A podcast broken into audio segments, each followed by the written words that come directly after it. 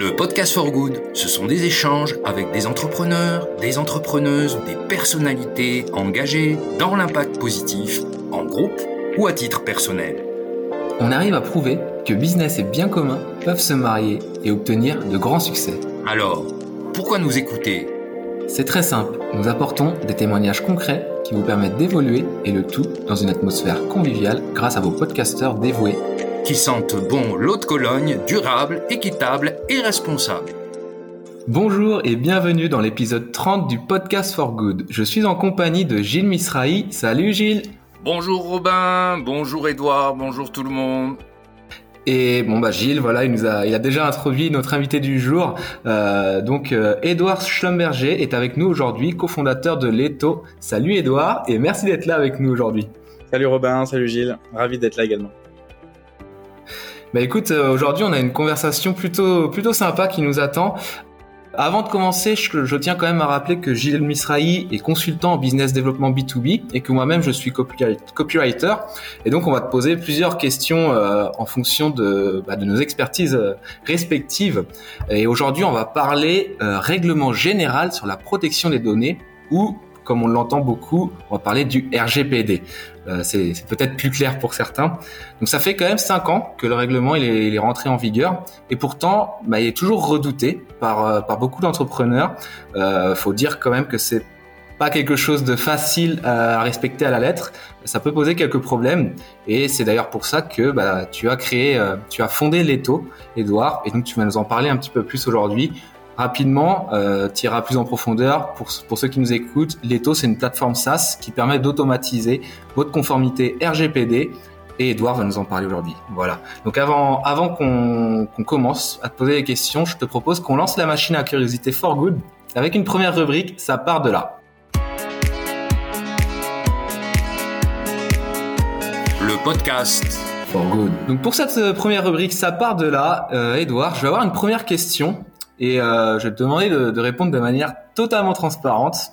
Comment toi, en tant qu'entrepreneur, t'as vécu l'arrivée du RGPD Alors il y a cinq ans, j'étais pas du tout sur ces sujets euh, euh, juridiques autour du RGPD. J'ai pas senti passer, en tout cas en tant que citoyen européen à l'époque, le sujet du RGPD. Il a commencé à émerger. J'ai commencé à y être confronté, en tout cas sur le règlement en tant que tel et avec des questionnements qui ont émergé quand euh, j'étais notamment euh, euh, directeur produit d'une entreprise qui s'appelle Live Mentor, qui est une, école qui fait du coaching pour entrepreneurs et beaucoup beaucoup de, de, des entrepreneurs qui, qui venaient se faire former et coacher chez, chez nous commençaient à poser des questions sur le RGPD. Et donc c'est là où le sujet a commencé à, à, à, être un peu plus visible pour moi. Et comme des questions se posaient, des questions se posaient aussi évidemment en interne dans l'entreprise, et on commençait à s'interroger sur la manière de, euh, de mieux protéger les données personnelles.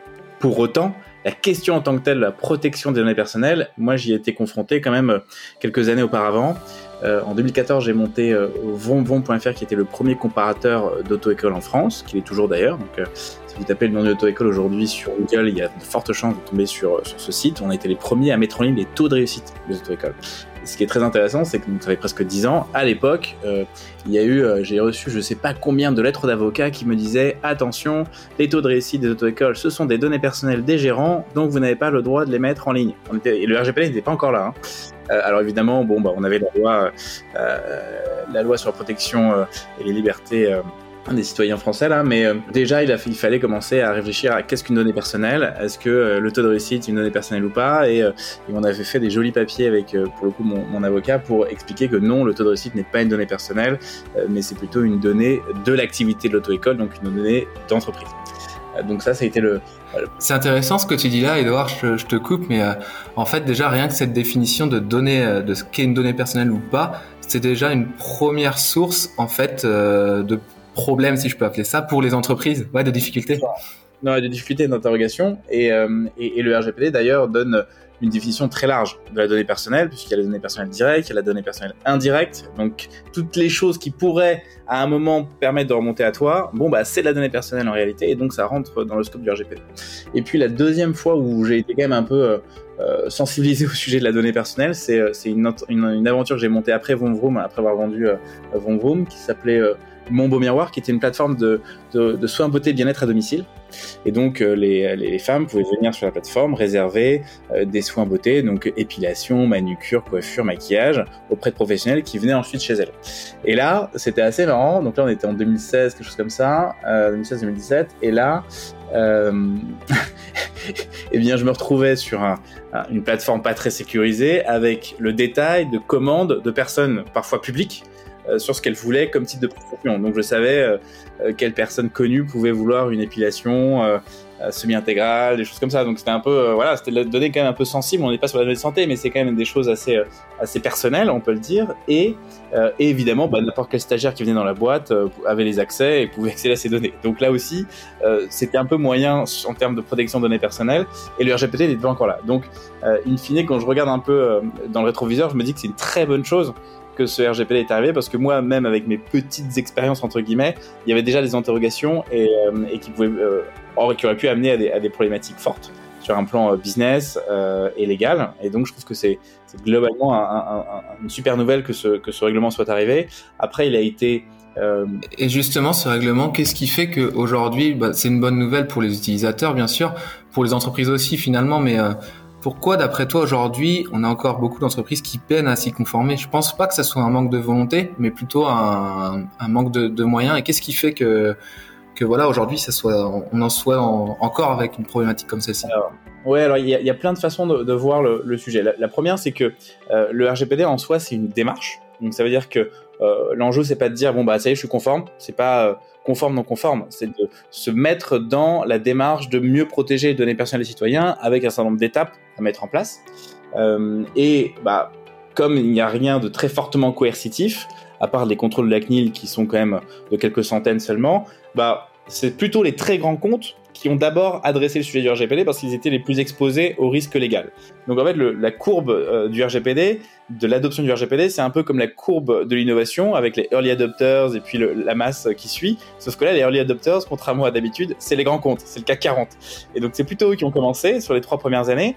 Et puis maintenant, comme le RGPD euh, par nature est un sujet en cascade, c'est-à-dire que moi, en tant que grand compte, euh, si je veux garder ma conformité et réduire mon risque, je dois m'assurer que mes sous-traitants sont aussi euh, euh, conformes, eh bien toutes les entreprises de taille intermédiaire qui sont donc beaucoup plus importantes en volume, eh bien sont obligées, commencent à, être obligées de se mettre en conformité euh, pour justement continuer à faire du business avec les plus grands comptes. Donc ça c'est un des drivers forts aujourd'hui c'est que finalement, euh, l'enjeu, il est pas tant. Euh, enfin, l'enjeu numéro un, c'est de prendre les gens par euh, ce qui compte le plus pour, pour eux dans une logique business. Et là, bah, ça va être les opportunités de développement économique. Et c'est là où le RGPD commence à être introduit. Et c'est là où nous, on vient aider ces entreprises de taille intermédiaire qui n'ont pas les moyens de se payer des milliers d'euros d'avocats, qui n'ont pas le temps parce qu'ils n'ont pas de juriste en interne, pour quand même commencer à se mettre en conformité et à se et à se et à se et à s'équiper et, à créer cette gouvernance autour de la protection des données personnelles. Donc c'est ce premier enjeu. Et puis il y a un deuxième axe qui est aussi simplement la prise de conscience des citoyens. Ça fait des années maintenant qu'on voit quasiment chaque semaine une violation de données personnelles, que ce soit les réseaux sociaux comme Facebook, Cambridge Analytica, ou euh, des hôpitaux qui se font pirater avec des ransomware, avec des données de patients qui peuvent se balader, euh, et, euh, et, et aujourd'hui des milliers et des milliers de mots de passe, des milliers de numéros de carte bleue qui se baladent sur le dark web. Donc tout ça, ça fait qu'aujourd'hui, on a des pourcentages très forts. Aujourd'hui, c'est, euh, on, estime qu'il y a près de, de, de, 40% des Français qui sont prêts à payer un peu plus cher un service si ils ont euh, la garantie que leurs données personnelles sont mieux protégées. Donc il y a une tendance de fond aussi des citoyens de prise de conscience de l'importance de cette thématique et qui pousse aussi les entreprises à aller vers le, à aller vers la conformité. Mais donc, ça n'a pas été un sujet en Big Bang. En revanche, on sent aujourd'hui qu'il y a une, une, accélération, une prise de conscience aussi bien d'un point de vue B2B business d'un point de vue euh, B2C euh, grand consommateur. Et c'est ça qui, aujourd'hui fait que euh, je pense que notre solution euh, apporte une vraie, plus-value à, toutes ces structures de terre intermédiaire. Et dernier point, et, là-dessus, et, le troisième sujet, et qui, a un peu mystifié aussi le RGPD, euh, alors je vais peut-être peut pas me faire que des amis en disant ça, mais euh, à certains égards, on a beaucoup mis le sujet RGPD comme étant un sujet très légal, très juridique, réservé à l'élite qui sait lire les textes de loi, alors qu'en réalité, le RGPD, c'est un sujet très opérationnel, très pragmatique, avec une démarche itérative qu'on peut prioriser. Et c'est aussi ça qu'on essaie de dire, c'est que c'est pas parce qu'on n'a pas fait euh, 50 droits euh, qu'on ne peut pas se mettre en conformité au RGPD. C'est intéressant ce que tu dis par rapport à ça.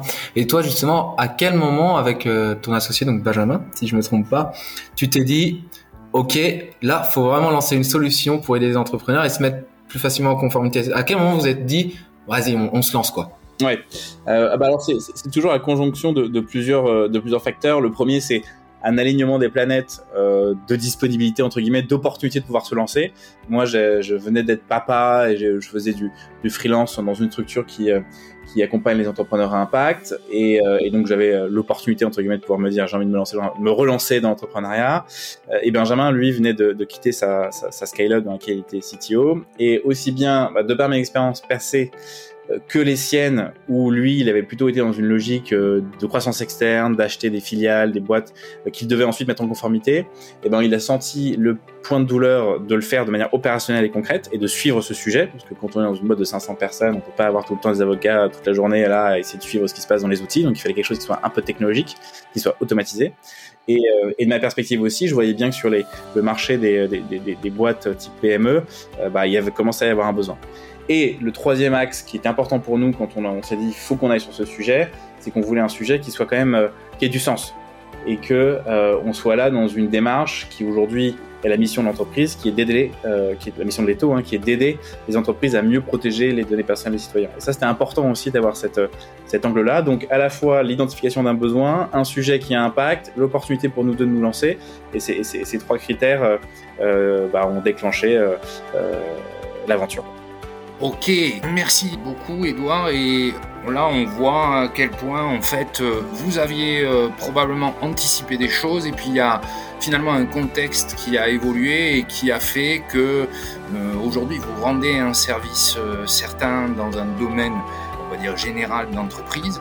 Et puis bah, d'un autre côté bah, vous aidez aussi à vous mettre en conformité. Donc c'est un rôle qui est à la fois euh, business et responsable euh, de par ce que, ce que vous aviez anticipé. Ça demande peut-être euh, un peu de maturité pour certains, malgré tout, parce qu'il faut filtrer ça, se dire quel est l'avantage que je vais avoir véritablement à faire des efforts dans ce domaine. Et moi, j'avais envie de te demander si vous aviez un profil type d'entreprise qui, je veux dire même pourquoi pas d'interlocuteur qui, qui, vient vous voir et euh, historiquement, est-ce que vous avez défini euh, un peu euh, les gens qui seraient les plus sensibles à se mettre en conformité Super question et, et, une question pas si évidente parce que le, le RGPD s'adresse à, à l'ensemble de tous les secteurs. Donc aujourd'hui, on a, en toute transparence, on a encore du mal à identifier notamment des, des verticales métiers. Euh, on va être capable de parler à des gens euh, dans la santé, euh, dans les transports, dans le e-commerce, etc.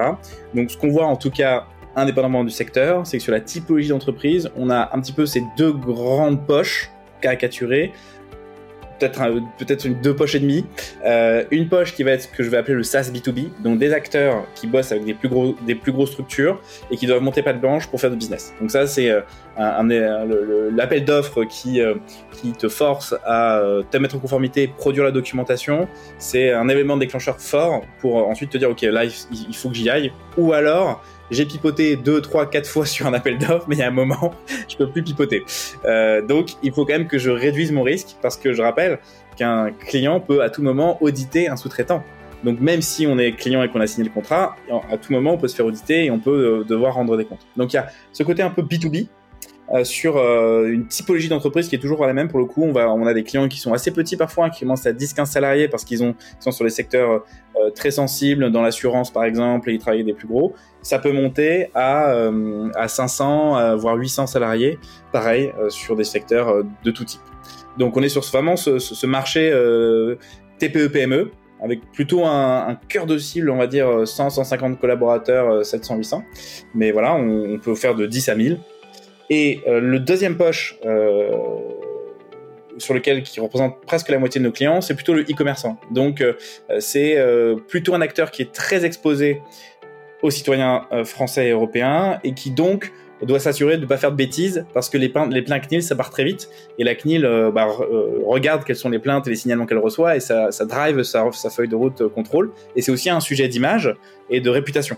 Donc, euh, si j'ai une marque dont je reçois 3-4 euh, fois un email alors que j'ai demandé de plus jamais recevoir quoi que ce soit, bon bah forcément il y a un sujet problématique en matière de, respect des droits des citoyens et ça ça peut être terrible pour euh, pour pour les, les, les, les marques notamment B2C.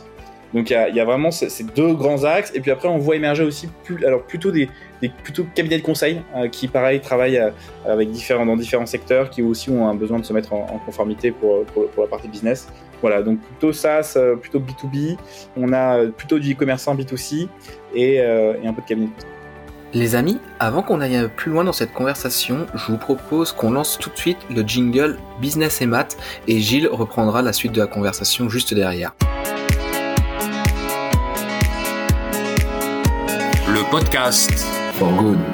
Très bien, c'est très clair, merci beaucoup. Et alors, pour que ce soit euh, parfaitement concret, pour nos auditeurs qui nous écoutent, qui sont là, qui sont plutôt, on va dire, notamment des e-commerçants, l'avantage euh, que tu mettrais en avant un peu, je dirais, euh, en, plus des autres pour qu'ils sautent le pas et puis peut-être, euh, si tu pouvais peut-être leur donner un peu une idée de l'accompagnement pour expliquer en fait que euh, s'agit pas d'une opération chirurgicale, mais que simplement, bah voilà, on va, on va, on va être un peu plus dans son bureau sur des sujets grâce à toi peut-être, mais du coup on va en sortir différemment. Est-ce que tu peux nous expliquer un peu tout ça? Donc, qu'est-ce que tu leur dirais toi? Allez-y, il faut le faire, c'est on saute le pas.